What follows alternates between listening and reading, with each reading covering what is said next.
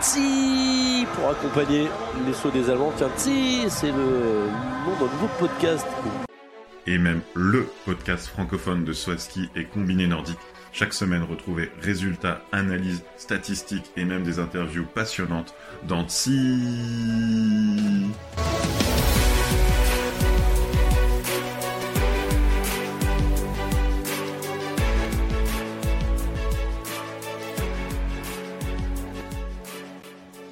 Bonsoir à tous et bienvenue pour ce 58e épisode de TSI, le podcast francophone de Swaski et de Combiné Nordique, avec Romain qui revient tout droit des États-Unis. Oui, salut. Will. Ouais, bah, je suis en plein jet lag là.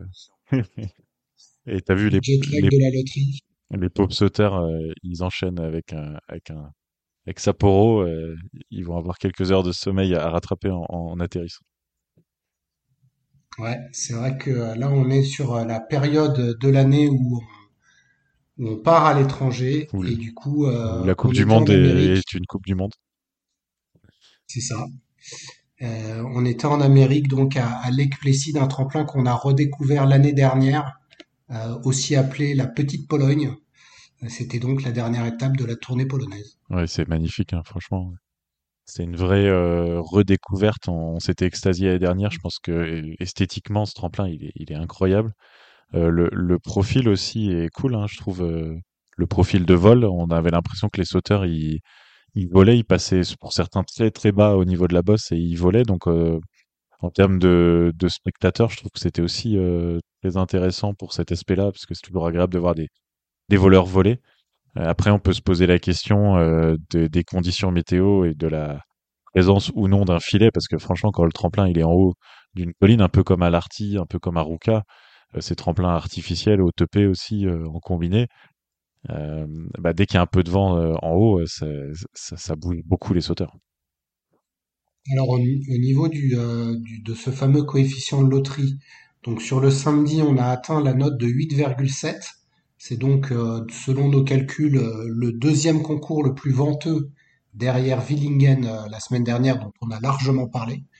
On reviendra sur le concours de samedi et le concours de dimanche lui avec un taux de loterie à 5,1 est plutôt dans la stabilité. On est dans les, moyennes basses qu'on a eu euh, à Ruka ou le premier concours d'Engelberg ou à Lillehammer. Donc tu vois le dimanche, ça s'est pas reflété en tout cas dans le, changement de place entre les deux manches. Oui, donc je suis d'accord. Ça, ça se voyait, même s'il y avait quand même des petites périodes, euh, mais un peu comme tous les week-ends, hein. Une petite période où quand il y en a trois, quatre qui font euh, 10 mètres de moins, euh, oh, c'est pas le. Le premier, tu dis ouais, il s'est raté. Le deuxième, tu dis oh, il s'est raté. Le troisième, tu dis bon bah c'est les conditions. Mais euh, oui, oui, non, c'était plus stable. D'ailleurs, on s'est aussi, euh, enfin, c'était un peu plus de vent d'eau et je trouve que esthétiquement, c'était moins moins beau dimanche. On avait moins ce côté euh, sauteur qui est à ras et qui vole pendant très longtemps. Mais au moins, euh, c'était une compétition plus, plus stable. oui. Donc si on reprend dans, dans l'ordre, donc on a commencé vendredi avec une qualif remportée par Lovrokos, euh, auteur d'un saut à 126 mètres. C'est pas lui qui allé le plus loin, c'est Mi- Michel Ebok qui est parti euh, d'une plateforme en dessous. Alors pourquoi Lovrokos a gagné du coup vous allez me dire? Eh ben parce que euh, il a eu euh, beaucoup de vent d'eau et donc il a été très compensé et donc a, doublé Ebok qui malgré cela est allé plus loin alors Ebok aussi a pas posé, pas bien posé. Donc Ebok aurait dû pour moi gagner la qualif. Et troisième, un surprenant Danny Huber. Ouais, moi, j'ai pas rien à ra- rajouter. A rajouté sur la qualif. Euh, de toute façon, c'était une qualif à 51. Et le pauvre Dekerdine n'est pas passé. On passe donc euh, au samedi où là, coup de tonnerre sur la Coupe du Monde. Après la première manche, euh, on avait notamment un Clemens Egner en deuxième position et un Stefan Kraft en tête. Deux Autrichiens prêts à un doublé. Oui, alors Kraft en tête, bon bah ça avait, c'était logique. On voyait qu'il était fort depuis le début du week-end. Euh, Egner, ça faisait un peu penser à un petit air de euh, Alto et Schnitzel le week-end d'avant. Donc euh, on l'avait déjà dit, quand c'est des noms comme ça qui sont en tête, c'est que les conditions sont, sont étranges. Et ben ni l'un ni l'autre n'a n'a bien figuré en manche finale parce que alors ils ont été envoyés certainement dans des conditions catastrophiques parce que Clément Segner fait le 29e saut de la deuxième manche et Stéphane Kraft, le 30e saut, il, il, prend aucune hauteur, il est même déstabilisé et puis bah, il, il, sombre au classement, mais il pouvait rien faire. Certainement, un, sauteur aussi stable que lui, le saut qu'il a fait, c'est que c'est les conditions. On peut pas lui, peut pas l'impliquer, on peut pas dire que c'est de sa faute. Quoi. Alors, ce qui est surprenant, c'est que quand tu regardes la, la compensation euh, de Stéphane Kraft et, et, de Egner, elle est plus élevée que la moyenne, mais c'est pas la pire euh, de la manche. Et t'as un mec comme Fettner qui a eu 9,4 de Vando qui a fait mieux. Donc c'est là où on voit qu'Alec Plesside la compensation ne veut pas du tout dire euh, les conditions de saut que tu peux avoir en vol. À la table surtout, là, à la table, euh, si, si ça permet pas de voler, euh, de prendre une impulsion, après tu peux avoir deux mètres de vent de face au point K, ils ont jamais vu le point K. Et donc, comme tu dis, hein, Stéphane Kraft 104 mètres, Clément Segner 108,5. Et donc, bah, on se dit, bah, c'est bon, c'est le gars qui était troisième de la première manche, donc Kobayashi, qui devrait gagner. mais non! Alors lui, il n'a pas dégringolé autant, mais il fait que le neuvième saut de la deuxième manche, et donc il termine deuxième. Euh, celui qui a terminé troisième, ouais, vas-y. Pour la septième fois sur les dix dernières épreuves. Voilà, le, Mm. Euh, et, euh, et, et c'est Marius Lindvik qui est revenu de l'arrière, qui avait fait qu'un, que le 12e, la douzième place euh, au premier saut, euh, qui a eu lui beaucoup de vent de face, qui a dû beaucoup l'aider puisqu'il a été compensé à moins 6,6. Il fait 133 mètres, donc un, un super saut de Marius. Hein, c'est probablement, je dirais le, je crois que c'est le deuxième saut le plus loin de l'ensemble des sauts du, du week-end. Donc on a retrouvé un Marius volant bah, là, le Swaski, euh, tu vois, le, le, le, deuxième, il a 122 mètres en, en, manche finale, le quatrième, il a 123 mètres 50, et lui, au milieu, il a 133 mètres. Donc bon, bah, c'était une loterie, il a profité des conditions, c'est son deuxième podium de la saison après Engelberg. Écoute, euh, tant mieux pour lui. Hein. Et donc, celui qui a gagné, alors je pense que ça arrive très rarement, il n'a pas été dans le top 5 ni du premier saut ni du deuxième saut mais bah, à cause du fait qu'on a eu donc des, des, gros changements euh, entre, entre les sauts, euh, c'est donc Lovrokos qui avait gagné la qualif. Donc finalement, moi été content quand même, parce que c'est mérité pour l'ensemble de son œuvre. Oui, et puis il a fait quatre fois quatrième plus tôt dans la saison. Il était à Willingen, il était très bon aussi aux entraînements, euh, sur les qualifs, et puis ça n'a jamais marché en, épreuve. Donc il est en forme, Lovrokos, là, il n'y a aucun doute là-dessus. Sportivement, il est en forme. Bon, c'est vrai que un vainqueur qui fait, enfin, on regarde, hein, nous, euh, pour préparer le podcast, on, on épluche les résultats tous les week-ends, on fait des tableaux. Un vainqueur qui fait 6 et 6 de chaque manche, euh, moi, j'ai pas ça en tête, hein, c'est clair. Au cours des deux dernières saisons, c'est sûr. C'est sûr que non. Bah, bah écoute, euh, oui, voilà, je pense que c'est une victoire qui, qui fait plaisir. C'est un peu comme proportion gardée, Forfang le week-end d'avant. C'était clairement pas une épreuve équitable, mais c'est un vainqueur qui fait plaisir à tout le monde, en fait. Voilà, à noter euh, bah, du coup euh, Danny Huber qui a aussi euh, réédité une bonne performance euh, sur le deuxième saut. Il monte de la 18e place à la 5e en remportant le deuxième saut avec 129 mètres, qui lui a eu du vent d'eau.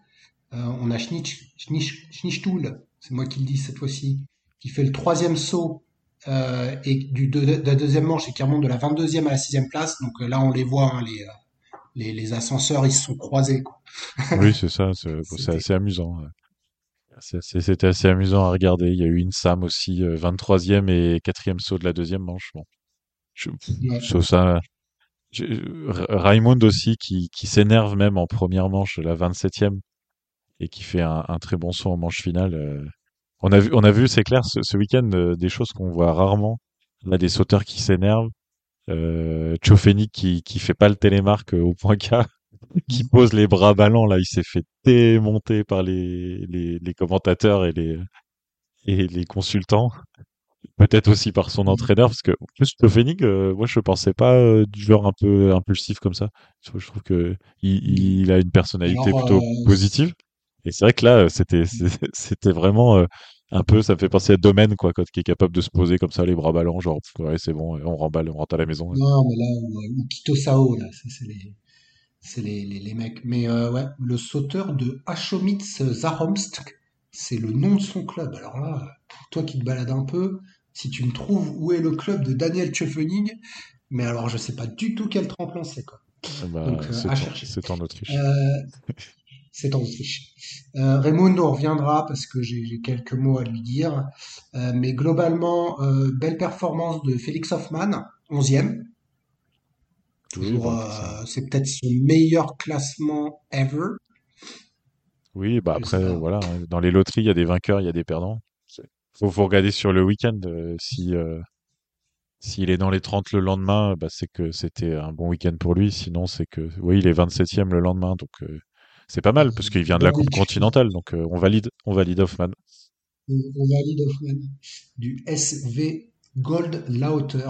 On ne sait pas non plus. Un jour, on fera un podcast seulement sur les clubs pour voir où ils sont.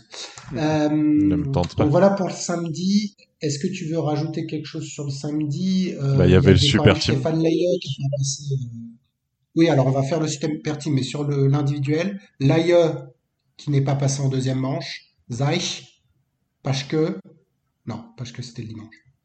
Euh, il est où? Paschke Bah, à, à, à, Komitz, à, c'est pas très loin de Villars. Et c'est très très près de, de Planitza, du coup. Et de Tarvisio, là, ce coin, là, ce point triple entre l'Autriche, l'Italie et, et la Oui, Slovénie. Bah, il y a un tremplin à Chomitz, là, qui a l'air euh, aller euh, visible, visuellement, je dirais, dans les 50 mètres. Et puis, euh, je pense qu'il s'entraîne à, là, voilà, je pense qu'il était très très vite à Villars, euh, c'est à 10 km, quoi. Le pauvre, c'est jamais, c'est jamais à la Coupe du Monde. Il a, il a vraiment pas de bol, quoi. Ah, il a, si, attends, c'est ça veut dire qu'il a mangé du, sto- du, du Thomas Morgenstern toute son enfance, euh, Ah bah oui. la, la star locale, donc je pense qu'il était influencé. euh, jusqu'au point de Et finir avec le casque, euh, le casque ailé comme, comme son idole. On, on lui invente une vie. C'est ça. Euh, en tout cas, il a posé pieds joints. Donc euh, voilà pour le euh, samedi matin, puisque on a eu deux épreuves le même jour. Pourquoi pas? Et donc un super team. Donc tu peux rappeler le super team pour ceux qui ne savent pas ce que c'est. Deux sauteurs par nation, trois manches par, pour le, par sauteur. Enfin, oui, trois sauts par sauteur. À la fin de la première manche, on garde les 12 meilleures équipes. Alors là, elles étaient 13 engagées. Et à la T'as fin, oublié un truc. On fait 20 minutes de pause. on fait 20 minutes de pause. Donc, euh, bah, moi, je m'endors. Et, et je regarde, je regarde le lendemain. Et, euh, euh, et Oui, donc, parce oui. qu'en fait, ce qu'il faut rappeler, c'est que du coup, avec le décalage, ça commençait à 23 heures. Bon, j'avoue, moi, j'ai même pas essayé, mais j'avais des, circonstances atténuantes. À 23, J'ai regardé deux sauts. Voilà, mais tu vois, je pense qu'il y a des raisons euh, logiques. Il faut qu'ils aient le temps de remonter en haut des tremplins, mais c'est vrai que deux manches, enfin deux, deux pauses euh, pour un format qui se veut dynamique, parce qu'en plus c'est vrai que ça enchaîne, c'est sympa. Et après l'autre, euh, l'autre but du, de, ce- de ce format, c'est de, de permettre à des petites nations qui n'ont pas la densité de quatre sauteurs de bien performer. Et c'est vrai que là, ça a magnifiquement bien marché parce que c'est l'Autriche qui gagne devant l'Allemagne et la Norvège, vraiment des, des toutes petites nations, quoi. Ouais, mais attention parce que l'Italie était pendant très longtemps quatrième, sachant qu'ils avaient mis quatre mecs, c'est-à-dire Campreger et Tchekon en plus, ils passaient pas le cut. hein. Non, moi, non, je, c'est pas- franchement, je, je sais, je, déjà, je ça, c'était ultra serré. Ah non, moi j'ai vraiment adoré. Franchement, je, je préfère largement ça à un team event classique. C'est mieux, carrément mieux. Il y a, il y a du plus et du moins. Je, l'un et l'autre, c'est bien. Comme là, comme cette année, je trouve, euh, c'est bien. Non, c'était sympa de voir l'Italie, mais tu vois, au final, euh, l'Autriche, ils auront toujours deux top sauteurs. L'Allemagne, ils auront toujours deux top sauteurs. Euh, ça va pas changer les équilibres. La Slovénie était moins forte, mais on les, on se souvient que à, à Wisla, c'était eux qui étaient un peu euh, on fire.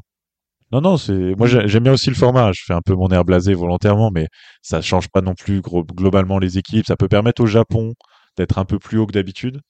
Euh, L'Italie, voilà, de, de faire un one shot, c'est le meilleur euh, classement d'une épreuve d'une équipe italienne dans un par équipe. Mais je- c'est vrai qu'on peut pas comparer avec, euh, avec une équipe de quatre. Euh, la Pologne qui est en difficulté en ce moment, bah, elle est toujours en difficulté, que ce soit en team ou en super team. C'est euh, c'est une épreuve de plus, un format sympa. Euh, c'est vrai que ça faisait une longue journée pour les sauteurs. Là, ils étaient à 9 heures. euh, même avec le saut d'essai, ils étaient Mhm. certainement à. Il y a eu un, un Finlandais qui a tweeté, euh, enfin, ou qui a mis sur Instagram une photo, genre à Lake genre 7h30 du matin, et il a dit, eh, euh, nous, on n'est pas, du- c'est du combiné nordique ou quoi? Parce que on sait que le combiné nordique a souvent des horaires très matinaux dans, dans le programme. un peu un peu ironique, je crois que c'était Nussiainen. Bah, du coup, Nussinainen, euh, il a sauté puisqu'il était... euh, non, c'est pas lui qui a été pris. Mais alors, par contre, très serré, puisque seulement deux dixièmes de points entre l'Autriche et l'Allemagne, sachant que la Norvège était en tête euh, Oui, après les deux premiers sauts, Et que Forfang a euh, que moins bien réussi, que Wellinger a fait un, un très joli saut, mais que Kraft a, a fait le job. Et quand même, Kraft, il est solide hein, parce qu'il se fait quand même, on, enfin, sur, sur sur l'épreuve individuelle, en plus de rater, euh, on va dire sportivement le saut, il se fait quand même peur. hein, il est déstabilisé. Et là, euh, quelques heures plus tard, euh, super team, il gagne deux fois son groupe, il fait une fois troisième, il était, il est clairement fort. hein. Alors, autant, euh, ce que j'ai regardé, c'est il gagne son groupe, mais j'ai regardé qu'il gagne aussi l'autre groupe. Ouais, c'était le meilleur sauteur du. Parce qu'en fait, les, ce qu'on voit, voilà, meilleur. Donc, euh, sur le premier saut, c'est Kraft devant Kobayashi Forfang. Deuxième saut, Kraft devant Kobayashi Ebok. Et troisième saut, Wellinger devant Deschanden Raymond. Voilà. Bon là, il y a peut-être eu un peu aussi de, de conditions qui sont en train. Après, c'est vrai que euh, moi, ce que j'aimerais bien voir dans un futur proche, c'est un, super team, un week-end où il y a l'équipe de France, parce que pour le coup, à deux, ça, ça peut jouer, tu vois. Attends,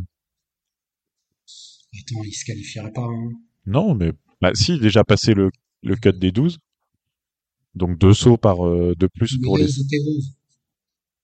Ah, s'ils sont 12. Bah, s'il y a Putain, 13 ils ont équipes, 13 par exemple, équipes. bah, c'est déjà arrivé, je crois qu'à. Les, Ka- les Kazakhs. T'as les Les Kazakhs, Kazakhs. euh, tu peux avoir. euh, ouais, voilà. On peut avoir beaucoup, beaucoup plus d'équipes. Hein. Mais oui, euh, avec Foubert et Euh, Cherben, les déjà, il Tchèques, faut battre la Roumanie. Il y a les Tchèques. Ah oui, il y a il, les il Tchèques. pourrait y avoir les Il y Tchèques avait le Canada à une époque, mais il n'y a plus de sauteurs canadiens. Voilà, non, mais tu vois, il y a, il y a de quoi faire. Non, Il y a mais il y a ouais, bah, pourquoi pas. En tout cas, oui, Donc, c'était. euh, super team event euh, gagné par Kraft et, et Ebok devant les Allemands qui, du coup, l'ont bien sévèrement mal et, euh, et l'Indic qui euh, a bouffé la soupe de Forfang parce que c'était sa faute. Et donc, on passe à dimanche. Donc, moins de Et vent justement, dimanche. le, Oui, je trouve que, excuse-moi, mais c'était un bon. euh, finalement, euh, c'était quand même plus stable un samedi euh, après-midi que samedi matin. Oui. Et Raimund était retenu. Il a eu un rôle à jouer dimanche. Kraft était à nouveau bon sur le. le, le- enfin, finalement, les, les bons du super team, on les a retrouvés dimanche. Voilà, c'était pour te lancer. Ouais, non, mais je suis, c'est- je suis tout à fait d'accord avec toi. Alors, on a mal démarré dimanche parce qu'il y avait une qualif de prévu qui a été annulée. Alors, je sais même pas s'ils ont commencé à sauter ou Non, des, jeux, en fait, des jeudis, euh, comme ils étaient 50, euh, qu'ils Ah. leur ont fait faire euh, six sauts euh, samedi avec deux compètes, plus tout ça, c'était décidé en amont, c'était pas les conditions qu'il y aurait, et qui en plus c'était que 50, qu'il y aurait pas de, de qualif en pour fait, oui, il y a les. un gars qui s'est pas présenté, alors qui n'a pas sauté? Qui est le vilain petit canard? Je sais pas, mais en tout cas, voilà, c'était euh, c'était organisé, on va dire. Dans, dans- Et, euh, et c'est vrai qu'ils étaient pas nombreux. On peut regretter, ça a été dit à l'antenne, euh, qu'il manquait les meilleurs euh, les meilleurs États-Uniens à domicile, s'ils sont encore juniors. Oui. Mais à part ça, euh, les, les grands noms de la discipline étaient là. Il y a juste Earl qui était absent, un peu malade, et puis c'est vrai qu'on voyait ses, performances un peu baisser ces dernières semaines. Peter Preutz qui a fait sa grosse annonce dont on a déjà parlé, mais qui du coup est resté à la maison. Mais sinon, le, euh, le comment dire, tout le monde était là. C'est Schulber qui a pas sauté. Tu le sauras. Et ben voilà, un, Tu un- pas un plus qui a été cité dans le podcast cette année. Tu l'avais pas remarqué qu'il était absent dimanche? Euh, ça n'avait pas, sauté aussi. Alors, donc, euh, dimanche, euh, une compétition où là, euh, Stéphane Kraft, une nouvelle fois, gagne la première manche. On a eu pour lui du vent de face. Kos, qui avait gagné le samedi, est deuxième de la première manche avec du vent de face. Et Piotr Joua, alors là, tout de suite, on a cru au podium polonais. On avait déjà cru avec Schnischkul. Là, j'ai cru que Joua, il le faisait. Alors, je vais peut-être me faire appeler cynique, mais moi je me disais que plutôt que c'était une surperformance et je m'attendais à le voir plus re- rétrograder que ça et au final il, il fait une bonne compétition d'ensemble, il fait quatrième et euh, non pour le coup c'est une bonne compétition. Il- il- il- on- tu te souviens que c'était ton dégueulasse de, de Willingen, hein? C'était lui. donc euh, il s'est bien repris. Mais euh, c'est vrai que globalement, je vois. Alors, j'ai un peu revu ma façon de faire le classement de tous les sauts, parce que j'ai vu que ça ne t'avait pas plu la dernière fois. J'ai donc pondéré les sauts euh, en fonction de leur importance. Ah, Je mets 1 quand c'est du training et 4 quand c'est une deuxième manche, en me disant que le mec se motive, tu vois? Bon, voilà, donc je t'ai fait ça.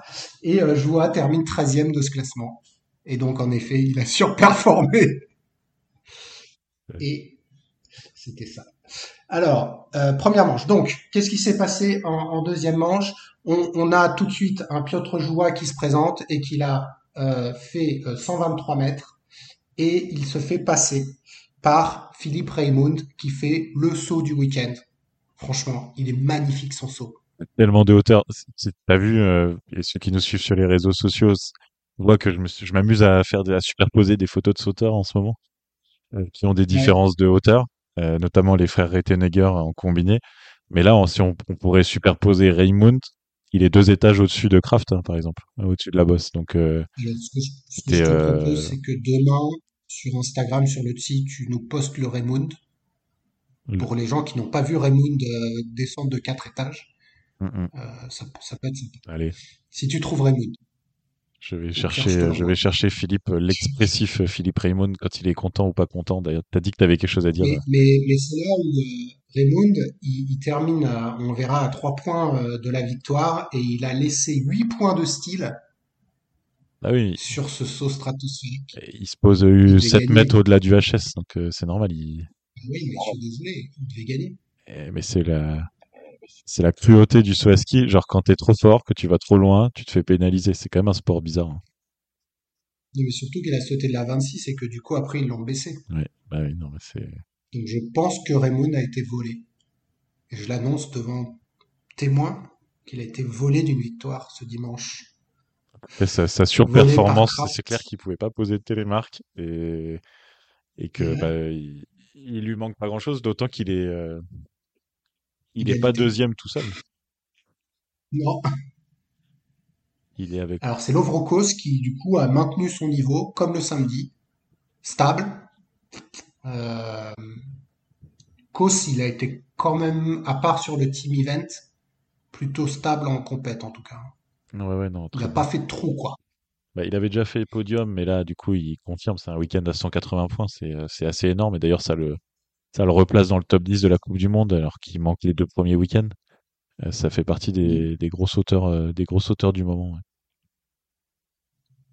Et donc c'est Stéphane Kraft qui remporte euh, cette compétition donc en battant Raymond Ecos de euh, 3 points virgule 2 avec deux fois sur le podium des sauts. Il a fait le troisième saut de la de la deuxième manche.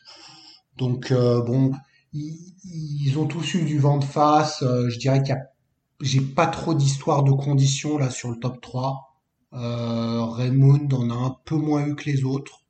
Ah, franchement, son saut, il est monstrueux à 135. Il a Oui, même oui. pas les, les, les conditions. c'est surtout après 50 mètres, il est 2-3 mètres plus haut. Donc, euh, il y a quand même eu un truc. Mais bon, c'est, euh, c'est comme ça. Et il faisait partie des hommes en forme. S'il était dans le super team allemand, c'est qu'il était dans les deux meilleurs allemands du moment.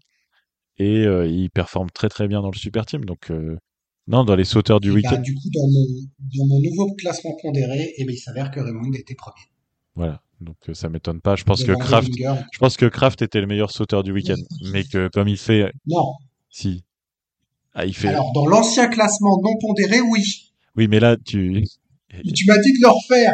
Mais pas. Donc maintenant, il est il- sixième. Kraft, il fait 104 mètres en manche finale samedi. Ouais, mais faut savoir. Alors, la semaine dernière, tu me dis, ne prends pas les sauts d'entraînement parce que ça reflète pas. Je te fais le truc pondéré. Et là, maintenant, tu vas me dire que, ah non, ça va pas. Non, mais il y a, il y a Kraft, il rate son saut parce qu'il a des conditions pas possibles le samedi. Si, si tu, sinon il est premier de toutes les manches, quasiment ou Du deuxième. coup, tu veux que j'enlève à chaque fois le plus mauvais saut. Non, mais là il y a eu, un, les- il y a eu un élément perturbateur euh, samedi pour Kraft. Sinon, sur tout le reste du week-end, c'était le meilleur sauteur. Je, je, je reste là-dessus. On leur donne, on leur codonne. Je Alors, dirais Kraft, Kos. Raimund, c'est les trois hommes euh, du week-end. il s'avère que Wellinger a très bien sauté, mais il n'a pas été, euh, voilà, à part sur le team event, il n'a pas, pas fait de, de résultats extraordinaires. Donc, euh, qui est ta déception euh, du week-end? Est-ce qu'il y a quelqu'un que tu veux mentionner pour ses mauvaises performances? Bah, les Allemands, Geiger et Paschke, mais c'est pas nouveau, donc je vais pas rester dans trop longtemps. C'est qui Geiger? Oui, voilà, c'est ça. C'est un homme qu'on a vu gagner deux épreuves en début de saison sur un week-end magnifique. Et euh, Forfang, qui est tout sauf ridicule, mais qui euh, gagne le week-end dernier, qui était super bon à Cool, mais qui finalement euh, là est rentré dans dans la dans le ventre mou euh, habituel de Forfang et, euh, et j'aimerais bien qu'il revienne un peu plus vers l'avant. euh, J'aime bien ce sauteur. Voilà, moi, du coup, j'ai élu mon dégueulasse du week-end et euh, je me demande si c'est pas déjà la troisième fois. C'est dur. Mais, C'est Pius. mais oui, mais ça respecte. Mais non, en Je fait, peux plus. à partir du moment où il a été dégueulasse une fois, il, il, c'est-à-dire que son niveau est moins bon, donc c'est plus une surprise la fois d'après. non, il est cinquième de la Coupe du Monde. Mais parce qu'il a pris trois, il a pris 600 points avant la tournée, mais depuis, euh, On le savoir. non, dé- dégueulasse, tu peux être qu'une seule 21e. fois dégueulasse, ou alors il faut qu'il y ait au moins un nombre euh, important de, de, semaines. Tu vois, genre, tu fais un super Ruka, tu rates Willingen, euh, tu rates euh, Lillehammer, tu peux être dégueulasse. Là, tu fais une super tournée et tu rates euh, Visla, tu peux être le dégueulasse parce que t'as fait des bons trucs et qu'après il y a eu du mauvais. Mais si t'enchaînes quatre week-ends tout pourris, t'es juste euh, moyen sur la période. Alors, je me permets de te dire, c'est pas 4 week-ends, c'est 8 week-ends. Voilà, donc il peut pas être dégueulasse à vie. Dans ce cas-là, c'est Zografski. De- Ça fait, pour la 53e fois, c'est Zografski le plus décevant du week-end. Non, c'est un sauteur qui a bien performé récemment. Tu vois, par exemple, Fettner, là, en ce moment, il est pas Jojo, tu vois. Oui, Fettner, il était dans le... Ok, Fettner est bon. Je pense que les prochaines fois, je vais te proposer trois noms et tu vas voter pour le dégueulasse parce qu'en effet, était... euh, était... Non, mais par contre, on peut aller dans les satisfactions parce qu'il y a eu des, des beaux, euh, des sauteurs. euh, Enfin, moi, il y a juste Tim Isaac. Je sais pas ce qu'il a, mais il faut qu'il retourne euh, bosser. Hein. bah, Je tu, sais pas si c'est le Vando qui, qui joue, mais je, il, est, il est pas bon en ce moment, je l'aime pas. bah, tu vois, là, on Bien, peut lui dire dégueulasse parce que tu vois, pas de manche finale samedi, 20e euh, euh, dimanche, alors que il est plutôt bon en ce moment. euh, et ben voilà, il y a une bonne tête du dégueulasse du week-end. Je te le, je te la- je te le donne. Alors, les satisfactions, puisqu'on a parlé de ceux qu'on qu'on raté, dis-moi les, les sauteurs que tu avais mis dans ta, dans Et ta ben checklist. Alexander Schnitzol, quatrième top 10 consécutif, il rentre dans un cercle très fermé en Pologne des sauteurs euh, bah, maintenant de haut niveau. Il manque plus que le podium pour euh, pour venir euh, convertir sa, sa bonne forme du sa bonne forme du moment. Écoute, moi je vais te mettre dans la besace Danny Huber. Mm. Bon, il n'a pas été magique le dimanche, il a fait 21e, mais vu comme il était les week-ends précédents, je, je lui donne un petit. euh, Petit bonus. je lui dis c'est bien, c'est bien mon Danny. Et Parce qu'il y euh, a Mbacher qui va revenir et qui va taper à la Mm. porte. ouais, pareil Egner là, il faut qu'il se méfie. hein. Il profite de Sapporo Egner parce que sinon euh, il y, en a un qui va être dans la charrette quoi. Ça. Et euh, Euh, Sundal aussi, hein, et surtout euh, Sundal euh, en termes de vol, c'était assez impressionnant parce qu'il était vraiment très très bas ce week-end. Et il a rattrapé des sauts, euh, il fallait qu'il se fasse confiance quoi. Il était vraiment pas haut sur la sur la, la bosse. Et c'était, euh, je trouvais que c'était intéressant en termes de de forme de vol. Celui, celui que j'aime bien là, c'est j'aime bien Robin Pedersen en forme de vol. Ah, c'est extrême. hein, C'est, Ah bah, j'aime bien Domaine Préout. Mm. il fait pas de concession. Domaine Robin Pedersen. Ouais, d'accord. Donc tu vas aimer Planissa toi et Vickerson. Parce que je pense que ils fait, ils font pas de concessions. Euh, je sais pas. Parce que c'est des sauteurs. euh, par exemple, Peterson, il a pas les skis à plat. Donc on, sait quand même la base en à ski, c'est de mettre les, skis à plat pour augmenter la portance. Mais lui, il a carrément, je pense que c'est un, choix parce que pour être étalé comme ça, il peut pas avoir les skis à plat en même temps. Et il a choisi la, portance de corps et pas la portance de ski. C'est un choix euh, peut-être qui va le l'emmener très loin à certains moments. On verra ça le pénalise pas parce que pour être en gros pour gagner un club de cristal, faut avoir un style passe-partout quoi. Faut passer en vent de dos, faut passer en vent de face, euh, il faut être en bon en vol, il faut être capable de- d'aller bien sur un petit tremplin. Euh, là, c'est un style euh, bah, c'est différents domaines euh, en termes de style, mais c'est euh, sans concession, c'est-à-dire euh, il y a qu'un certain type de tremplin et qu'un certain type de conditions qui peuvent l'emmener euh, sur le podium, quoi. Ouais, non, non, mais c'est sûr que je le, je c'est pas pour dire que c'est un futur euh, crack, hein. C'est que j'aime bien, Mais j'aime ça ça amène quelque chose de de différent, c'est clair. hein. C'est, Voilà, beau à voir. hein. tremplin, je trouve que ça lui allait bien. Ça lui Mm, allait bien, ce type de tremplin. mm. Euh, puis, bah, euh, Do- Domaine, il n'a pas été mauvais. Alors, il n'a pas fait euh, de, d'étincelles, mais je le trouvais plutôt correct. Euh, il a fait 19, 12e. euh, oh, c'est un, un bon domaine. Oui, Il voilà. est, il est 23e de la Coupe du Monde. quoi. Euh, lui, il attend, il attend son heure. Dans son âme. Du coup, euh, le classement de la Coupe du Monde. Donc, on l'a dit, euh, il y en a un qui a chopé 180 points, c'est Lovrokos, il est dixième. Ensuite, on a un qui a chopé 125 points, c'est Kobayashi. Et lui, il est plus qu'à 6 points de Wellinger pour la deuxième place. pour la deuxième place. Et Kraft a creusé l'écart sur Wellinger. Par contre, il a, il a plus que 215 points d'avance sur Kobayashi. Mais comme Earl n'était pas là, mais ça on l'avait déjà dit la dernière fois, hein, sans Earl, sans Lanichek, avec un Pashke qui est dans les prunes, un Geiger qui est dans les prunes, là les trois premiers c'est fini. hein. Oui. sûr que ce Bah là, ces on a le, trois-là. on a le podium de la Coupe du Monde. On ne sait pas qui sera deuxième. Pour moi, sauf euh, incident, on, on a le vainqueur du globe aussi, parce que Sapporo, c'est du vol, très vol. Il reste trois week-ends de vol à ski derrière. Euh, pour moi, Kraft, euh, il a fait le plus dur là.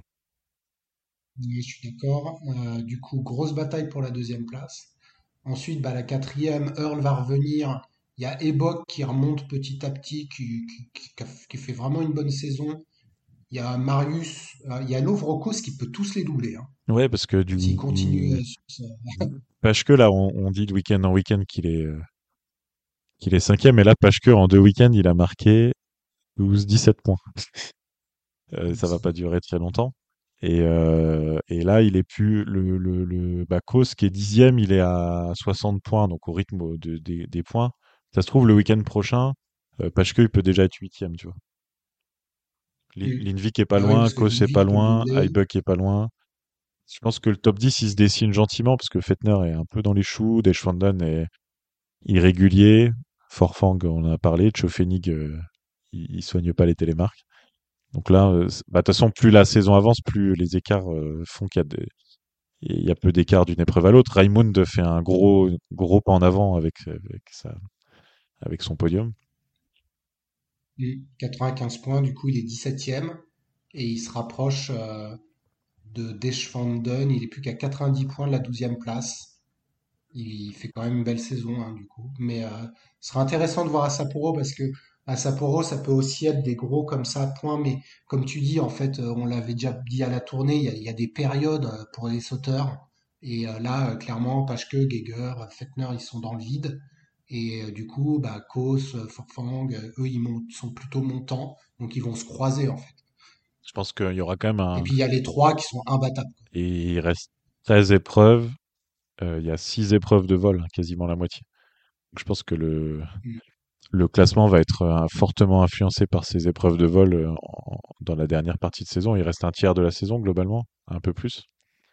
Et on arrive. euh, Alors, ce qui est à noter, c'est qu'ils ont, ils ont remplacé euh. Ils font deux fois l'arty à ton grand. ouais, c- bah, là, je suis doublement. Enfin, je suis content qu'ils reprennent l'épreuve de Schierk parce que bon, bah, une épreuve annulée, c'est bien que ça soit, ça soit remis. Mais par contre, ce qu'ils ont fait, ils l'ont mise le vendredi où ça devait être euh, en début de soirée l'épreuve euh, féminine, la seule épreuve du week-end. Donc ils font venir les femmes à l'arty pour une épreuve. Bon déjà, euh, en termes de logique, pourquoi pas. Et les femmes qui donc vendredi, comme l'année dernière, là c'était la finale vendredi à 16h ou 17h, tu dis ouais, ok. Et là, bah non, en fait ils mettent les, comme ils remettent les hommes le vendredi, ils les mettent à 17h à l'heure un peu le meilleur horaire et ils font sauter les femmes à 10h heure locale, 9h heure d'Europe centrale. C'est-à-dire que 9h le vendredi le matin. vendredi matin, mais enfin, Et la qualif jeudi. ouais, non, mais ça n'a aucun. Les deux qualifs jeudi. bah, Je sais pas pour les hommes, mais en tout cas pour les femmes, euh, elles vont sauter à 9h du matin heure française et 10h heure locale le vendredi matin, leur seule épreuve du week-end. Moi, je l'ai mis sur Twitter, ce serait les femmes, je ferais grève en fait. Je dis, bah, franchement, vous vous fichez de nous. Elles se mettent d'accord pour pas que, machin. Vous vous fichez de nous, bah, on n'y va pas. Vous nous faites venir à l'Arty, on va se taper euh, X heures de voyage et tout pour sauter une fois. Vous nous donniez un horaire le vendredi, allez, fin de soirée, enfin fin d'après-midi, pourquoi pas, c'était le meilleur horaire du vendredi. Et pour nous dégrader, ah, on met les hommes, bon, bah, du coup, on vous met à 9h du mat. Non, mais ça n'a pas de. C'est un manque de respect total, je trouve. C'est limite. Donc, Euh, euh... donc voilà pour le. donc euh, voilà voilà, et ce coup de gueule. Euh, tu veux rajouter quelque chose sur le saut ou on passe euh, Bah, à nos amis donc, on l'a dit plusieurs fois, les hommes, c'est Sapporo, donc c'est les horaires habituels. euh, samedi, 8h pour la France, donc ça sera en fin d'après-midi en nocturne à Sapporo. Et dimanche, c'est en journée à Sapporo, donc c'est le fameux concours de 3 heures du matin que tu vas regarder en direct, évidemment. C'est ça, après le Super Bowl, euh, je fais le concours de Sapporo la semaine d'après. Et euh, chez les Back to back. chez les femmes, euh, ça aurait dû être Rasnov et il n'y a pas de neige, comme à peu près partout en Europe. Et donc, euh, il y aura un nouveau week-end off sans, sans épreuve féminine. Et au passage, ça fait trois épreuves féminines annulées depuis le début de saison et la FIS, pour l'instant, n'a n'a pas proposé de solution de, renfort, de remplacement. Même à l'Arty, Même à l'Arty. Mais non, mais pourquoi pas? Non, mais franchement, ils les font le jeudi. À la limite, là, tu vois, tu fais la qualif, puis les épreuves individuelles le jeudi. Pourquoi pas, tu vois? Mm. Et non, pour l'instant, il y a rien, il y a rien qui se Non, profile. ou Donc, les euh. trois matins. Les trois matins. Mais le problème de l'Arty, c'est qu'il y a, enfin, le problème. C'est le principe des Larty Games, c'est qu'il y a aussi le saut, le combiné et le fond. Donc, le, le programme, il Et est oui. pas, euh, la journée, elle est, euh, elle est pas extensible. Mais dans ce cas-là, pourquoi ils font venir les femmes pour une fois? Autant mettre un- une autre épreuve. Ils les envoient, je sais pas moi, à Klingenthal, à n'importe où où il y aura, où leur programme sera respecté. Oh, Ça sert à rien de les amener pour un seul saut, et alors encore plus à un horaire tout pourri. Donc, euh, autant faire un week-end complet ailleurs, euh, de, de saut avec, euh, de saut de la Coupe du Monde féminine. Mais du coup, euh, tu regarderas pas l'Arty. On a compris. De toute façon, c'est pas l'Arty, c'est Sapporo. Allez, voilà, on vous retrouve pour euh, le débrief de euh, la Coupe du Monde à Sapporo. Euh, ce sera le seul, les seules épreuves du week-end prochain, en fait, puisque les combinés sont en, On pose en aussi, ouais, c'est ça. Et donc là, on enchaîne sur euh, OTP en combiné nordique.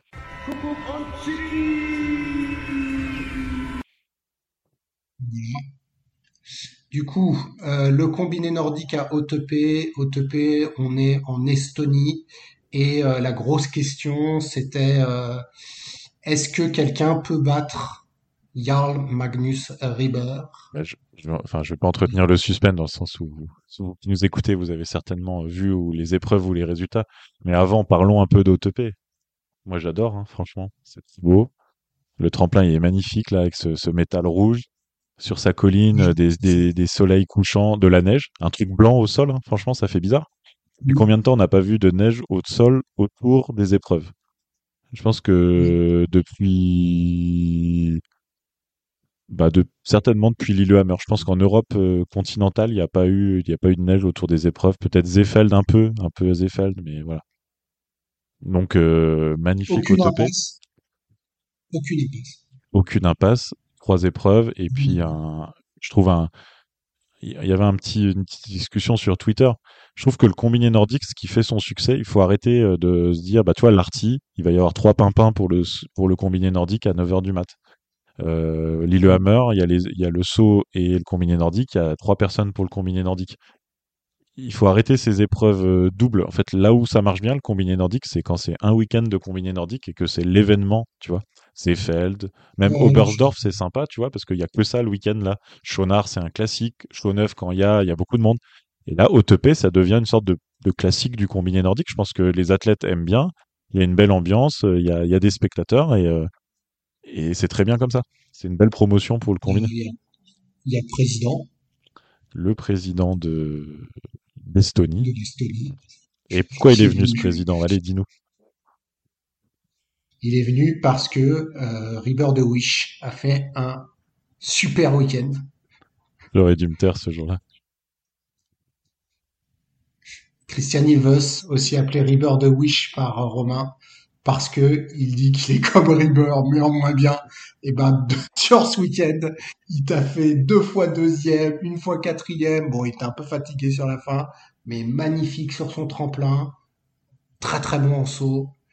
Euh, donc, euh, très belle performance de, de Ilves, mais trois victoires de Jarl Magnus. Tu peux pas me donner tort, hein. même sur ce week-end où il fait deux podiums, une quatrième place, il fait moins bien que Rieber euh, sur ce week-end. Mais tout le monde fait moins bien que Rieber. Euh, Rieber, 10 épreuves en 2024, 10 victoires. Mm. Euh, plus grande série de victoires de, de l'histoire du combiné nordique. On peut même se dire que à Ramsau, il fait deux fois deuxième parce qu'il était malade comme un chien. Donc ça donne une idée un peu de, des performances. Et euh, sinon, enfin du coup, il est, il est monstrueux. On va... Alors, ce qui est fou, c'est que la, dernière place qui n'est pas sur le podium de Rieber, c'était le 27 janvier 2023, donc il y a plus d'un an, quatrième à Zefeld lors du triple. Il a été disqualifié le lendemain. Et il avait déjà fait une grosse série avant, et pour être en dehors du top 5, on remonte au 25 novembre 2022 à Kusamo, donc au tout début de la saison, où il a fait 14e. Et le mec est monstrueux. Ouais, c'est. Il est monstrueux. C'est incroyable. C'est vraiment le meilleur Et bah du coup chaque week-end on cherche euh, qu'est-ce qu'on va dire? C'est pas très français ça. On là cherche il a ce le qu'on va globe, dire. tu peux le dire. Mais là, euh... Tu peux dire qu'il a gagné le globe. si alors moi j'ai trouvé un challenge euh, Rieber et d'ailleurs j'ai peut-être raison. C'est qu'à mon avis ils cherchent à avoir le record de chaque tremplin. Parce qu'il n'y a aucune raison rationnelle pour laquelle il n'y a pas eu de coach request dimanche. Les autres, ils vont déjà tous à 100 mètres sur un HS 98. Rieber, on sait qu'il est euh, trois jambes au-dessus. Et il le laisse quand même, euh, il l'envoie quand même. Et évidemment, bah, qu'est-ce qu'il fait? Il bat le record du tremplin. Comme il l'a battu à Schonard, comme il l'a battu à Oberstdorf. C'est euh, c'est- monstrueux, quoi. Bah après, au TP, qui d'autre saute là-bas? Bah, en combinés compète tous les ans. Donc, qu'on l'a euh, jamais. Oui, mais en combiné, mais en saut spécial, on l'a jamais dans les. Je le vois jamais en COC ce tremplin-là. non, mais euh, il y avait un record à prendre et il l'a pris. Oui, mais le record de Casper Casper quoi. Enfin, je veux dire, c'est- c'est- c'était moi le record de, de, de OTP avant Rieber. Et bon, notre ami Rieber, eh ben, il reste quatre épreuves. Il pourrait, euh, notre fil rouge depuis le début de la saison, il pourrait faire quatre impasses, parce qu'il a plus de 400 points d'avance sur son dauphin Stéphane Rettenegger. Donc, euh, il a En le fait, globe à la maison. Tu l'as énervé quand t'as dit qu'il fallait pas faire d'impasse en combiné nordique pour gagner le globe. Et là, il te dit, bah, moi, si tu veux, je fais pas la quatrième période. Ça. Et en plus, il va la faire, hein, ce petit, euh, Donc, ce petit filou. Et euh, C'est ça, trois victoires. Euh, le même podium le vendredi et le samedi. Donc on a dit Christian Ilves. Et troisième, Johannes Lamparter. Euh, de, déjà auteur d'un bon retour à Zefeld et qui confirme, euh, alors pas sur le dernier jour où il était cramé, de chez cramé, mais euh, les deux vendredi samedi étaient bons. bah, surtout que c'était deux formats différents, vendredi et samedi. Euh, Mastart, euh, donc qui est quand même arrivé assez groupé là d'une dizaine de, de fondeurs, et Gundersen. D'hab. Et on retrouve quand même le même podium. Oui. Donc, bah, on va, pareil, on va pas se répéter, mais ça, ça veut dire que les, les, les combinés complets ont la main, ont la main sur le combiné nordique mondial. Euh, il s'offre quand même une petite euh, douceur dans ce week-end. Il gagne le fond de la Mastart, hein, parce que il est pas assez bon comme ça. Il, domine tout le monde au tremplin. Et il s'offre quand même victoire sur les 10 km du ski de fond de la Mastart. D'ailleurs, c'était la première fois où il voyait des, euh, fondeurs euh, depuis euh, les derniers Mastart de Ramsau. Mais c'est vrai. Et, Sinon, il, il a pas compris euh, que ça se courait avec ah oui, c'est pas, oui, il pensait que c'était des, des contre-la-montre euh, individuels. c'est- ça. Et, Et, euh, et- et samedi coup, aussi, c'était une course groupée aussi. Et, et il l'a gagné. Mais euh, Et le pire, c'est dim- c'est dimanche où il il a pas gagné le saut. non, c'est samedi. Samedi. Dimanche, il gagne le saut, justement. Samedi, Il fait le record du tremplin. Dimanche, dimanche c'était une classique Oui, Il, met 30 secondes au deuxième, il, il fait son contre-la-montre. C'est samedi où il gagne pas le saut. Euh, et on a eu une belle course euh, un peu stratégique avec. Alors Ilves, comme il s'entraîne, donc l'Estonien, mais il s'entraîne avec les Norvégiens. C'était un peu une course d'équipe quand même de Uber Ilves, équipe, euh, on va dire équipe norvégienne, contre euh, Rettenegger, Lamparter. Rettenegger x2, mais il y en a un Thomas. Thomas, il a, il a pas le niveau pour faire le train. Il peut tenir le plus longtemps possible, mais il fait pas le train. Et euh, Lamparter et, et, Rettenegger, ils ont fait leur, leur grande classique on, on, mène, on mène, on mène, on mène, on mène, et puis on se fait poutrer euh, sur le, sur l'emballage final. Surtout Stéphane Rettenegger, il aime bien celle-là aussi. Je sais pas, j'ai l'impression que c'est la technique autrichienne, mais elle marche trop pas, quoi. Après, c'est aussi euh, dû à la piste. Hein. Euh, elle est... La piste d'OTP, les boss sont pas très très sélectifs, tu vois, c'est pas Ramsao, c'est pas Shona. Donc en fait, tu peux faire le train et derrière rester dans l'aspiration. Après, non, on, va être, euh, on va, être gentil et, surtout euh, euh, comment dire, être honnête, Rettenegger, il fait cette technique-là dimanche et il fait lâcher tout le monde. Euh, Ilves, il était dans les dans les skis de Rettenegger, il a lâché. Et puis, qui est l'autre qui a lâché? C'est David Marr, qui était aussi dans les skis de Rettenegger et qui a lâché. Donc, Stéphane Rettenegger, il a été chercher sur les skis son podium de, de dimanche. Ouais, non, il est, euh, il, est clairement, clairement bon. Et puis en plus, euh, il a 5 ans que moins que Rieber, donc on, il, s'est après, déjà, l'année dernière, on avait dit, ouais, c'est Oftobro, le nouveau. Euh. Mais bon, moi, je pense que Stéphane Rettenegger, il peut vraiment faire une belle carrière. En tout cas, vu, euh, vu sa saison. Euh. à la fin de cette saison, il aura déjà inscrit à son palmarès euh, podium de la Coupe du Monde, très certainement. Mm. Il y en a qui vont courir après toute leur carrière, donc oui, évidemment, il lui manque pour l'instant qu'une victoire, mais c'est vrai que Rieber est pas très partageur, mais il enchaîne les podiums. dans ce week-end, il, il, va en gagner une et David Marr, du coup, qui est pas vieux non plus puisqu'il est né en 2000. Euh, alors, j'ai pas réécouté, mais je pense t'avoir annoncé podium. Oui, oui, je, je n'ai pas réécouté non plus, mais je te valide. Franchement, ta, ta, prévision euh, d'avoir dit qu'il avait une bonne tête à faire un podium euh, prochainement. Oui. Ouais.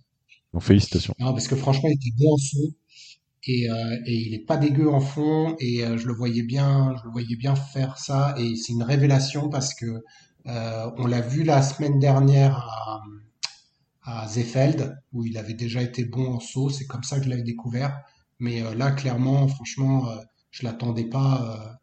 je l'attendais pas à ce niveau-là. Et non, chapeau à ce, ce, ce, gars parce que ça fait un Allemand de plus pour la relève Frenzel et autres. Quoi. Et surtout, c'est que le deuxième Allemand à faire un podium cette saison, après les deux podiums de Face. Mm. Si on avait dit dans la preview, là, faudrait qu'on réécoute, que à quatre épreuves de la fin, il y aurait que trois podiums allemands de Feist et David Marr, euh, ça valait un petit peu d'argent quand même. C'est clair. Et bon, ça montre un peu la, la faillite des autres, hein, parce que eux, ils sont, ils sont à leur niveau et en progression, donc c'est super, mais c'est plutôt la, la, baisse de performance des autres. Alors Ritzek, qui fait un très bon week-end par rapport à sa saison, il m'a fait mal au cœur samedi. Donc il était sixième euh, bon, dans la Mastart, il, il, est dans le groupe euh, qui gagne. Après, il perd des places en saut, mais c'est normal. Mais même sixième, c'est pas mal. Il a bien sauté hein, tout le week-end. Il fait cinquième samedi, mais alors ça m'a brisé le cœur parce qu'il était en chasse-patate derrière ce groupe de 4. 5 avec Thomas Rettenegger, il a 15-20 secondes. Et c'est Ritzek, quoi. Le, le, gros fondeur, le, avec son maillot, euh, non, je sais pas s'il a le maillot rouge, non, c'est Geiger, mais on sait que c'est le deuxième meilleur fondeur. Et il est jamais revenu sur le groupe euh, Rieber, Rettenegger, euh, Ilves l'emparteur. Et, il fait toute sa course comme ça derrière.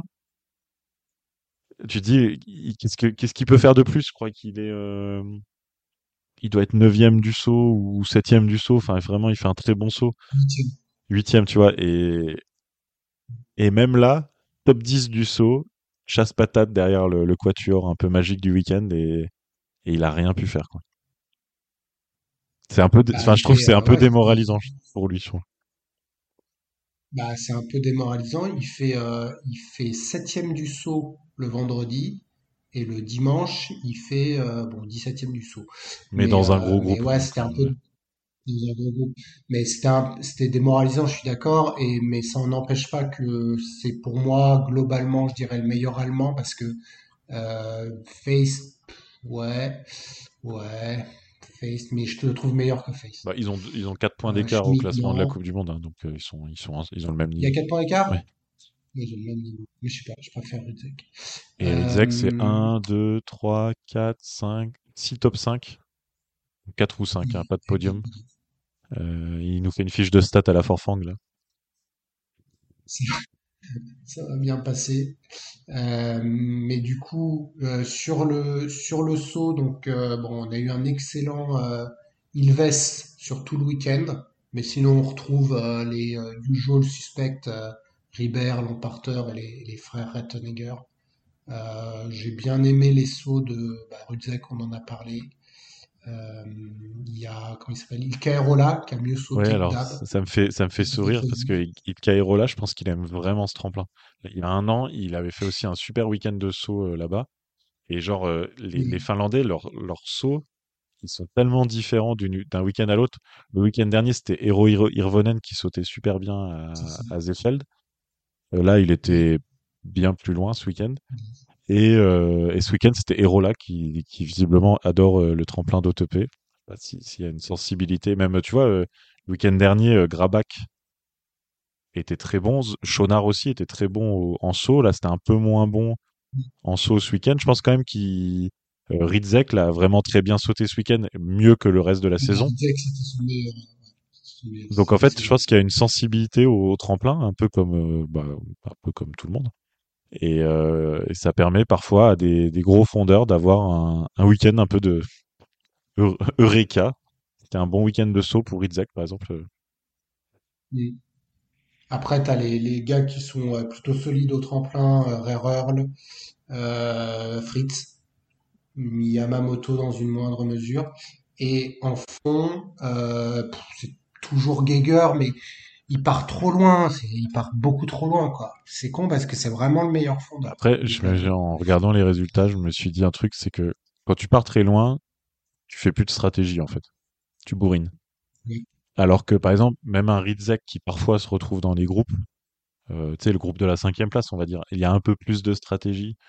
Euh, et donc, euh, au final, des fois, il a peut-être le, je sais pas, le sixième temps de, de fond, bah, parce qu'il y a un moment, il a pas, il a pas mené un groupe de 15 personnes comme un gros débile pour, euh, pour rien. Mm. Donc, alors que Geiger, il part 20 ou 25e, et lui, il n'a pas de stratégie, c'est boum, boum, boum, 10 km à fond, tu vois.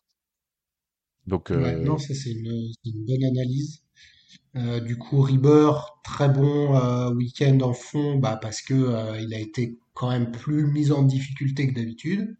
Jens Lura Softbro, euh, bah, il y arrive plus en saut depuis qu'il est tombé.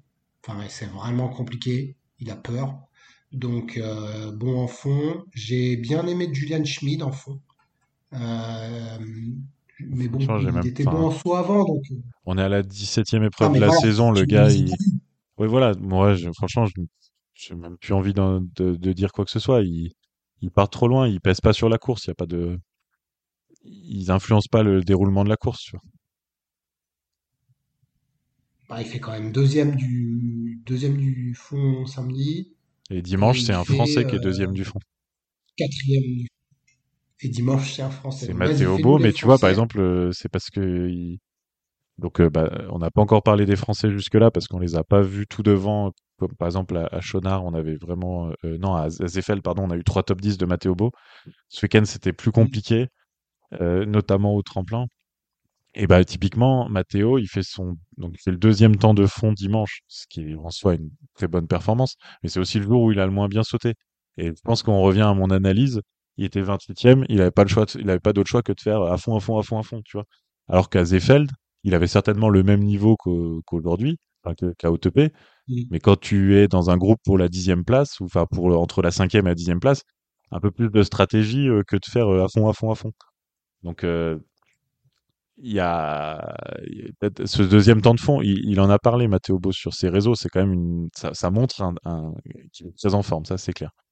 Mais s'il avait pas fait 28e du saut, qu'il avait fait, euh, je sais pas, 12e du saut, il aurait pas eu besoin de faire le deuxième temps de fond et pour faire une bonne course. Ouais, je vois ce que tu veux dire. Après, en saut, je trouve que t'as été un peu dur parce que je trouve que Blondeau et Tirode ont pas été euh, catastrophiques. Maël, il a mieux sauté, je trouve, que le week-end dernier, mais il était moins bon en fond. Donc, euh, moi, je les ai trouvés meilleurs. Et Marco, bah, on ne saura jamais parce que le deuxième jour, il n'est pas venu. Mais bon, il n'avait pas bien sauté. Là, ça fait deux week-ends où il est clairement en difficulté euh, sur le tremplin. Oui, alors Maël et, et Gaël, il y a un profil un peu comparable là, sur ce week-end où, euh, où c'était quand même dur au tremplin, au-delà de la 40e place, mais avec des Oui, remontées euh, satisfaisantes, notamment euh, par exemple dimanche, euh, 29e temps de fond pour Maël, 21e pour Gaël, et ça fait oui, euh, bah, des points à chaque fois. Euh, non, Maël, il fait 42e vo- sur la Mastart, mais sinon des, des points le reste du temps. Et puis Gaël, pour son retour en Coupe du Monde, quand même, Gaël Blondeau, 38, 40, 34. Et euh, tatatam, on l'attend depuis un an et demi de podcast. Et nous sommes fiers d'annoncer que nous avons cinq Français dans le top 55 de la World Ranking List. Nous sommes deux dans le monde à nous intéresser à ce sujet. Et nous sommes ensemble réunis derrière ce micro. Alors profitons-en. On a un top 55 donc, euh, dont le cut est... Alors, je l'avais mis à 20, il est à 29 points. Tu m'avais dit qu'il serait plus haut. C'est 29 points le cut pour l'instant de la, 20 de la 55e place. Tirod est à 36, donc il a 7 points de marge. Euh, Antoine Gérard, il est large. Et Blondeau. Bah, Antoine Gérard, il va se faire retirer 33 points de la, maintenant, du coup, jusqu'à la fin de la saison, c'est cette World Ranking List. C'est-à-dire que oui, si on a bien compris les textes de la FIS, il y a cinq Français qui sont éligibles pour euh, des quotas. On, on- va dire qu'on va attendre euh, pour la période 4, donc jusqu'à la fin de saison. Euh, bah, Antoine Gérard, il serait plutôt, le staff serait plutôt bien inspiré de le remettre au moins une fois parce que il faut garder quelques points. Il a 33 points euh, de la dernière période de l'année dernière. Donc s'il perd tout ça, il peut, il peut se retrouver derrière le cut. Mais en attendant, en tout cas, on va, on va prendre étape par étape. Euh, Il y a cinq Français dans les 55 mondiaux sur un an glissant. hein. C'est ça la World Ran- Ranking List pour ceux qui ne nous ont pas suivis. Ça veut dire depuis, euh, la, depuis mars 2023, de- il y a un an, sur un an glissant, c'est le classement euh, de la Coupe du Monde sur un an glissant, on va dire. Mais j'ai envie de me prendre à rêver parce que Blondeau, il n'est pas dans le top 55. Hmm. Mais s'il y va, est-ce qu'on a 6 quotas? Je est crois pas. pas, imagine, il a 11 points. Imagine, euh, il fait top 10. Est-ce qu'il peut, est-ce qu'on peut en avoir 6? Je crois pas. Par contre, il peut, euh, faut- on va le vérifier. on peut pas en avoir Par 6? contre, ce qui peut se passer, c'est que, par exemple, si c'est Gaël qui est conservé euh, dans les prochaines épreuves, notamment à l'Arty, ça pourrait être Gaël qui rentre dans le top 55 et, euh, et, et Antoine Gérard, euh, non, par exemple, s'il n'est pas remis. Donc, il faudra voir quand même les choix, les choix du Oui, staff. ça, euh, ça. Les choix du, bon, on- Marco, il est plutôt bien installé. Laurent Mulet-Thaler et, et Matteo Bo, il n'y a pas de, pas, pas trop de suspense. Ils sont bien installés Bah, dans ce top mais tout à 55. l'heure, il va perdre 160 points quand même. Oui, mais il en a dessus. 120. euh, Il y a un moment, euh, Oui, le, il a 287. C'est bon, mais oui, ça veut dire qu'il a 127 points si on enlève la, la dernière période de l'année dernière. oui, Et donc, il sera toujours au top du top 35, mais il sera pas, pas en danger oui. de sortir du top 55. Il y a quand même un gros écart de niveau avec le. de- Donc, Marco, euh, il perd 2 points, il est bon. Antoine, euh, il passe à 29, il faut qu'il revienne. là, c'est Antoine Gérard qui est en danger de sortir du top 55 si, euh, ouais. Bah, il y a Manuel Enkemer là qui devrait sortir. Puisqu'il a 20 points, il a 46 points, donc lui il dégage. Par contre, euh, j'ai peur de Yuya Yamamoto. Ouais, il y a, il y a- il y a Grand Andrews. Il y en a qui peuvent rentrer là. hein. Bortolas aussi là. Ouah, ça va jouer. hein. Ça va jouer. Alors, la World, FIS World. Ranking List. Système de points le même que pour la Coupe du Monde. Le résultat est fait sur les quatre périodes, de, enfin, sur un an, un an glissant. Il est mis à, à jour après chaque période. Les 55 meilleurs compétiteurs de la World Ranking List sont pris en compte pour les calculs des quotas. La nation, un quota d'une nation est valide pour une période complète. Et donc ensuite, euh, donc là il y a un. Et puis euh, les quotas derrière, il doit y avoir un tableau.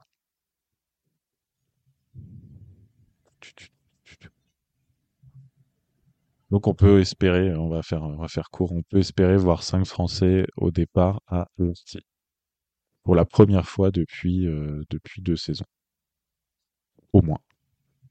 Attends, j'ai na- Nation quota valide pour la troisième période, mais du coup, on peut, on peut voir pour la quatrième. Alors, base, 55 athlètes de la World Ranking List, plus trois quotas additionnels de la COC période, du coup, j'imagine numéro Oui, c'est 2. les trois comme commence spécial.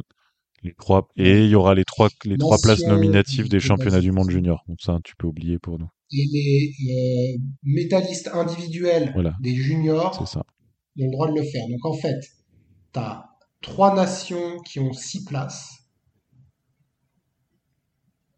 Non, une nation qui en a 5 et quatre qui en ont 4. Non, je pense que tu prends tout le monde et après tu fais plus un, plus un, plus un pour les COC et plus un, plus un, plus un pour les JW euh, junior.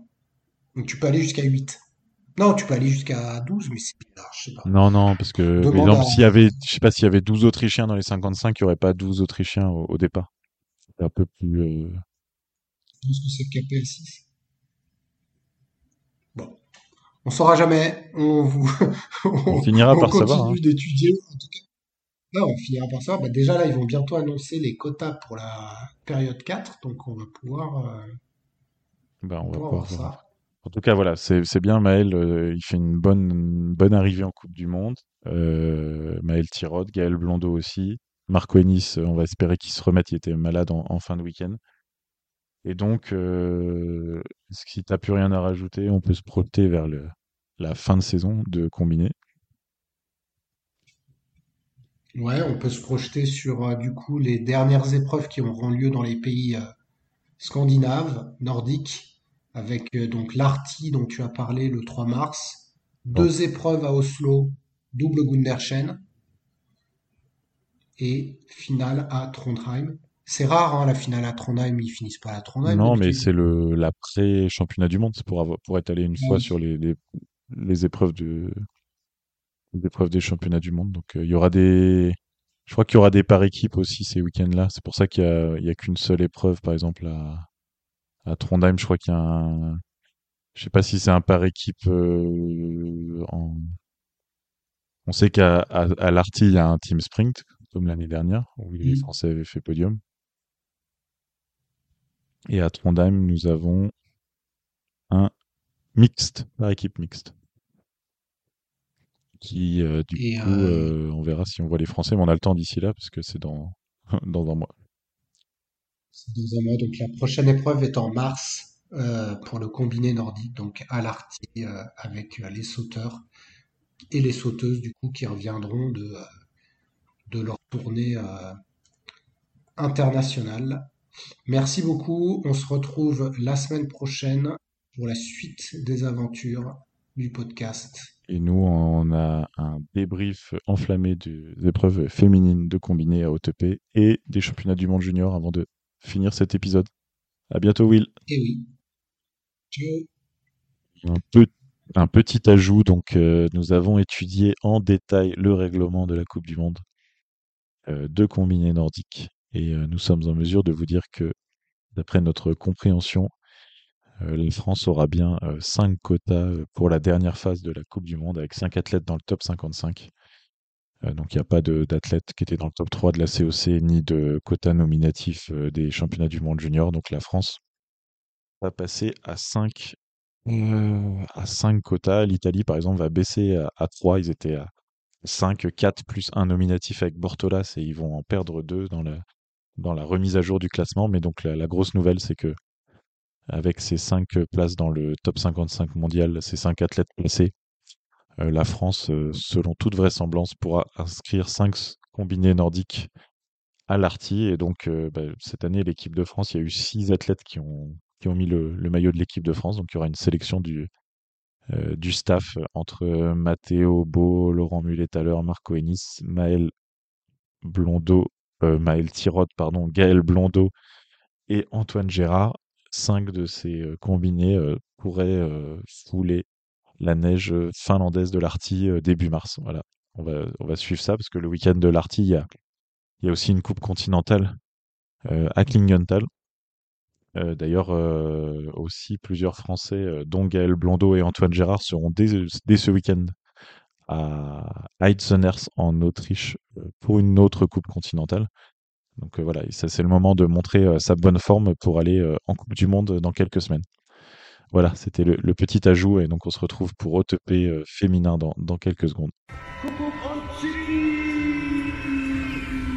Comme chez les hommes, suite et fin du marathon d'épreuves de ce mois de janvier début février en, en combiné nordique féminin.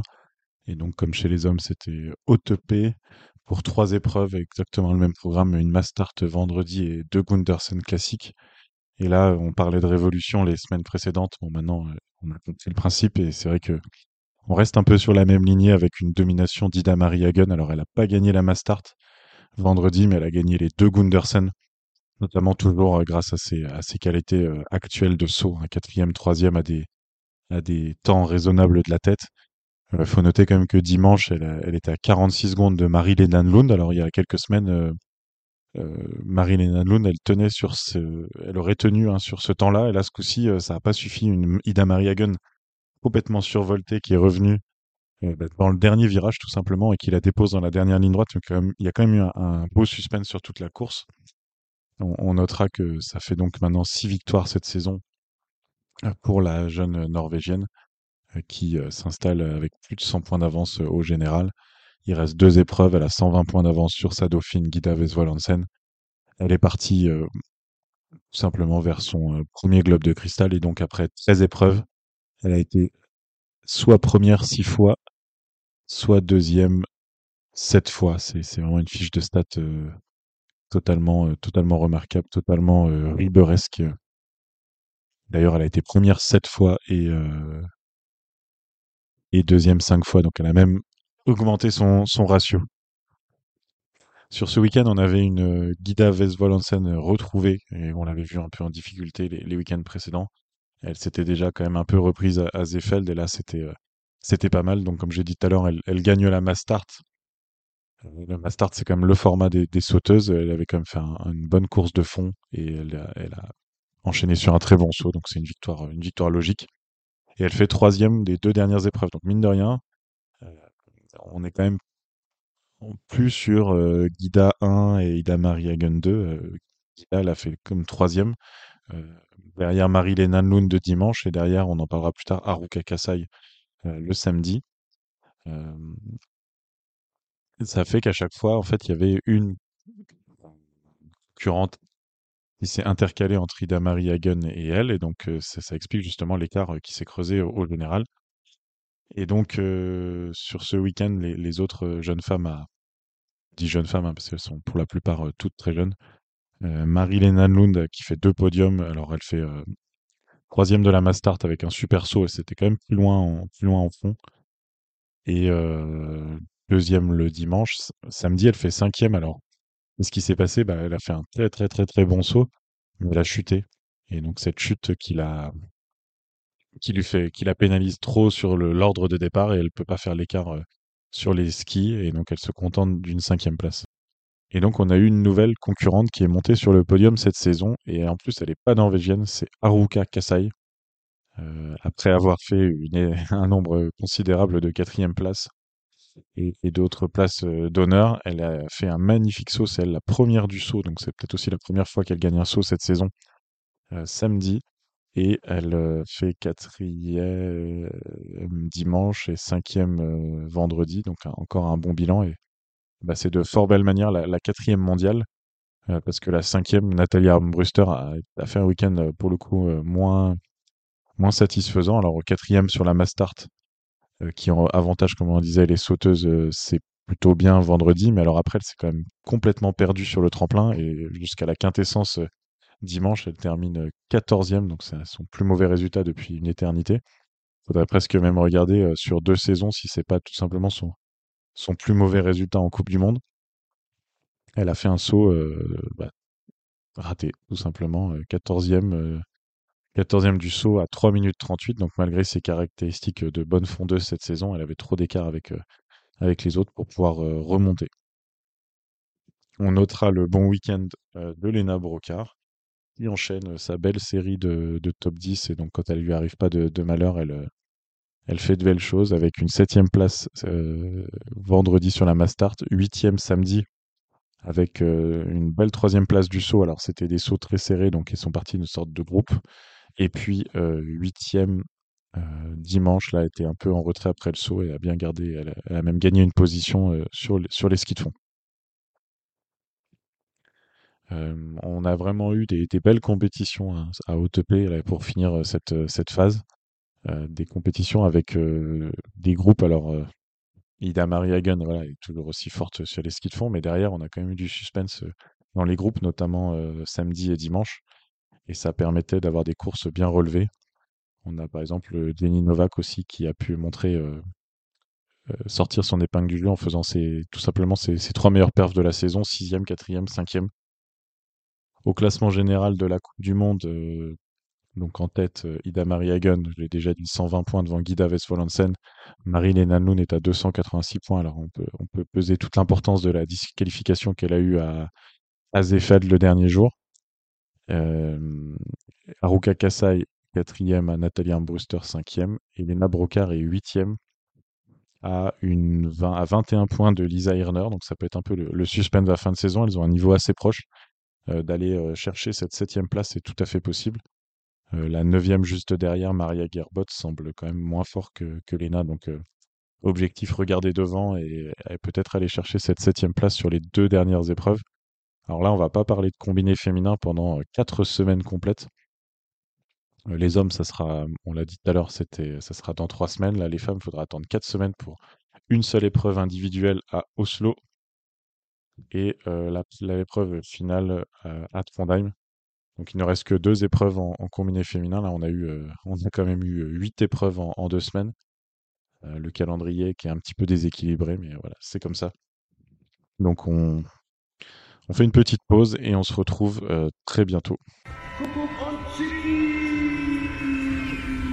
Sur la semaine écoulée, il y avait aussi les championnats du monde junior à Planitza. Alors ces championnats du monde, si vous nous suivez sur les réseaux sociaux, vous avez pu voir que on a sorti des résumés quotidiens, euh, des euh, TI express sur chacune des journées. Alors, on va pas rentrer euh, dans le détail de chaque journée parce que donc on vous renvoie vers, ces épisodes des TI express. C'est peut-être juste pour tirer un bilan.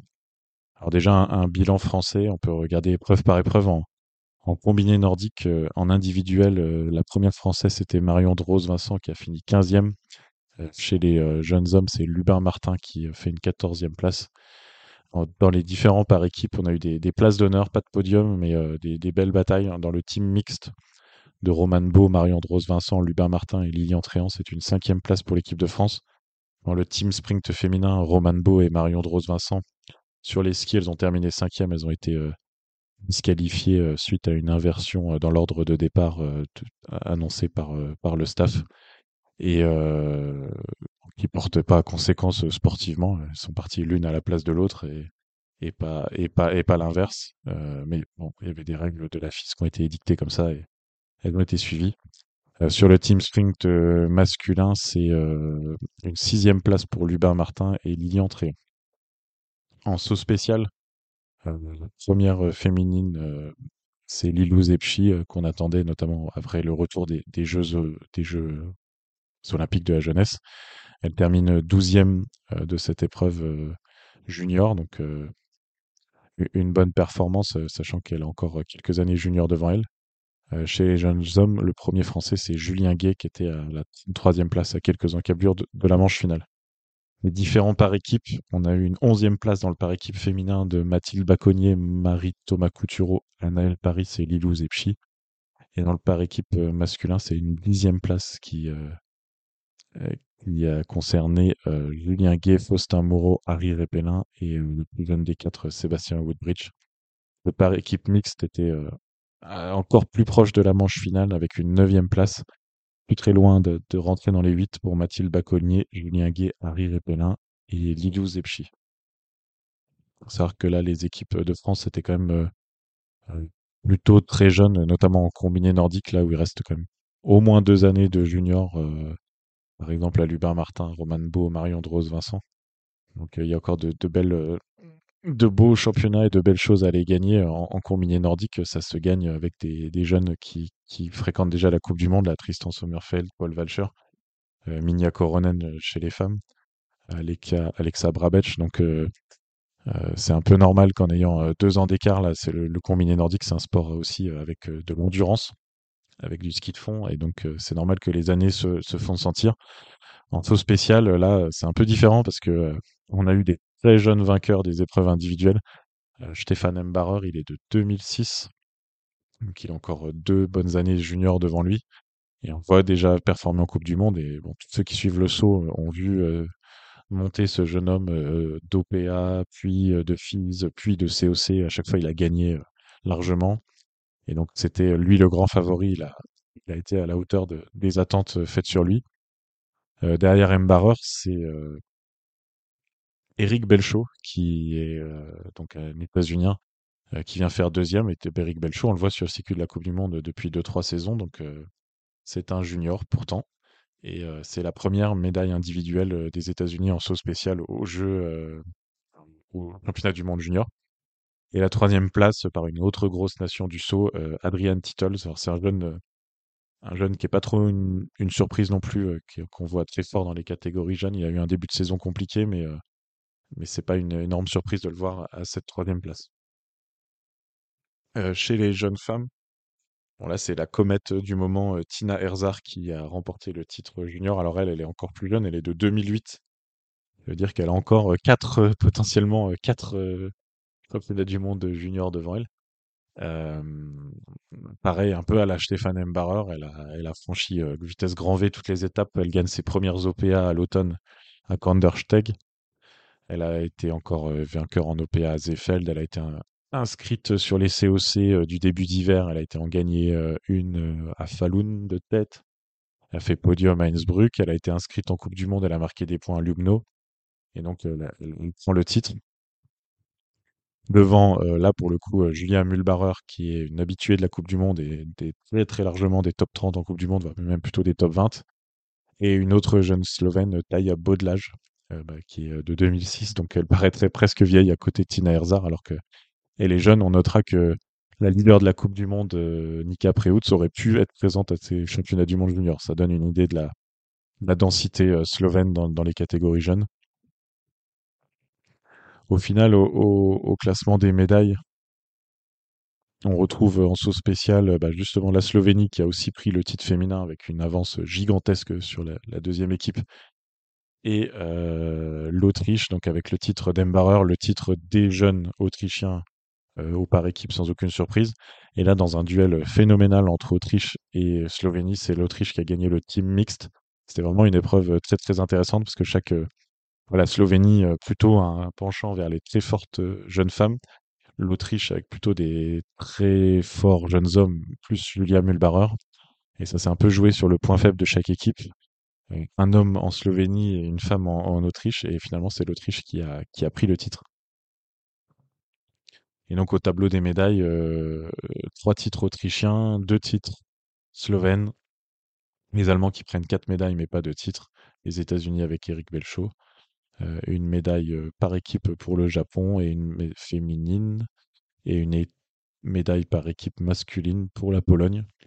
En combiné nordique, on retrouve l'Allemagne devant avec, euh, euh, deux titres, l'Autriche qui gagne le titre masculin individuel. Les Allemands ont plutôt gagné les, relais. Et donc euh, c'est chez les jeunes femmes, c'est Minja Koronen hein, qui a gagné, donc celle qui a gagné aussi les Jeux Olympiques de la jeunesse. C'est elle qui a fait un podium en Coupe du Monde, donc ça place, ça place son niveau. On notera aussi chez les jeunes femmes que Nathalie Armbruster aurait pu être là, vu son âge. Elle a choisi de ne pas venir. Elle a, toujours pas de titre mondial. hein. L'année dernière, euh, c'était Annika Sieff qui avait gagné. Euh, on verra si elle vient les prochaines années. Là, elle avait peut-être une occasion d'aller prendre un titre euh, cette saison parce que elle ne joue plus le, titre en Coupe du Monde, même le podium, alors qu'on peut lui espérer qu'elle sera dans la course l'année prochaine pour le Globe. Cette année, elle l'est pas parce qu'elle a fait un début de saison un peu plus compliqué. C'était peut-être la bonne année pour en faire un pas de côté en Coupe du Monde et d'aller euh, garnir son palmarès. Donc on n'est pas dans la tête, dans sa tête ni dans celle du staff, mais euh, en tout cas celle qui était présente, c'est euh, Minia Koronen. Elle a pris le titre devant Alexa Brabetch l'états-unienne. Et donc, on a un titre aussi en par équipe pour le Japon, ainsi qu'une autre médaille. vous direz, mais où est la Norvège dans tout ce, dans tout ce bilan? Eh ben, aucune médaille en saut spécial masculin et, et féminin d'ailleurs. Et trois médailles de bronze avec un fameux en individuel chez les hommes et puis dans des par équipes. Ça fait un bilan assez pauvre hein, quand même pour un pays comme, comme la Norvège. vous pouvez retrouver aussi ces tableaux bilan sur nos réseaux sociaux. sur les championnats du monde junior, on attend la destination exacte de l'année prochaine. Il se murmure que ça pourrait être au Japon. Dommage pour ceux qui voudraient y aller, à moins que, à moins que ça fasse une destination vacances. en tout cas, on va attendre l'annonce officielle. Et tous les jeunes hommes et jeunes femmes vont continuer rapidement sur les circuits OPA, donc qui s'appelle FESA maintenant, ou les circuits COC. Le, programme du week-end à venir va être très chargé. Voilà, c'est la fin de cet épisode, encore une fois bien complet. Le week-end prochain, il y aura moins de choses à débriefer côté Coupe du Monde. Il y aura que le saut homme, donc ça va être un épisode certainement certainement moins dense, mais qu'on aura plaisir à vous faire après avoir vécu le, le week-end de Sapporo. Merci de nous avoir écoutés. Au revoir.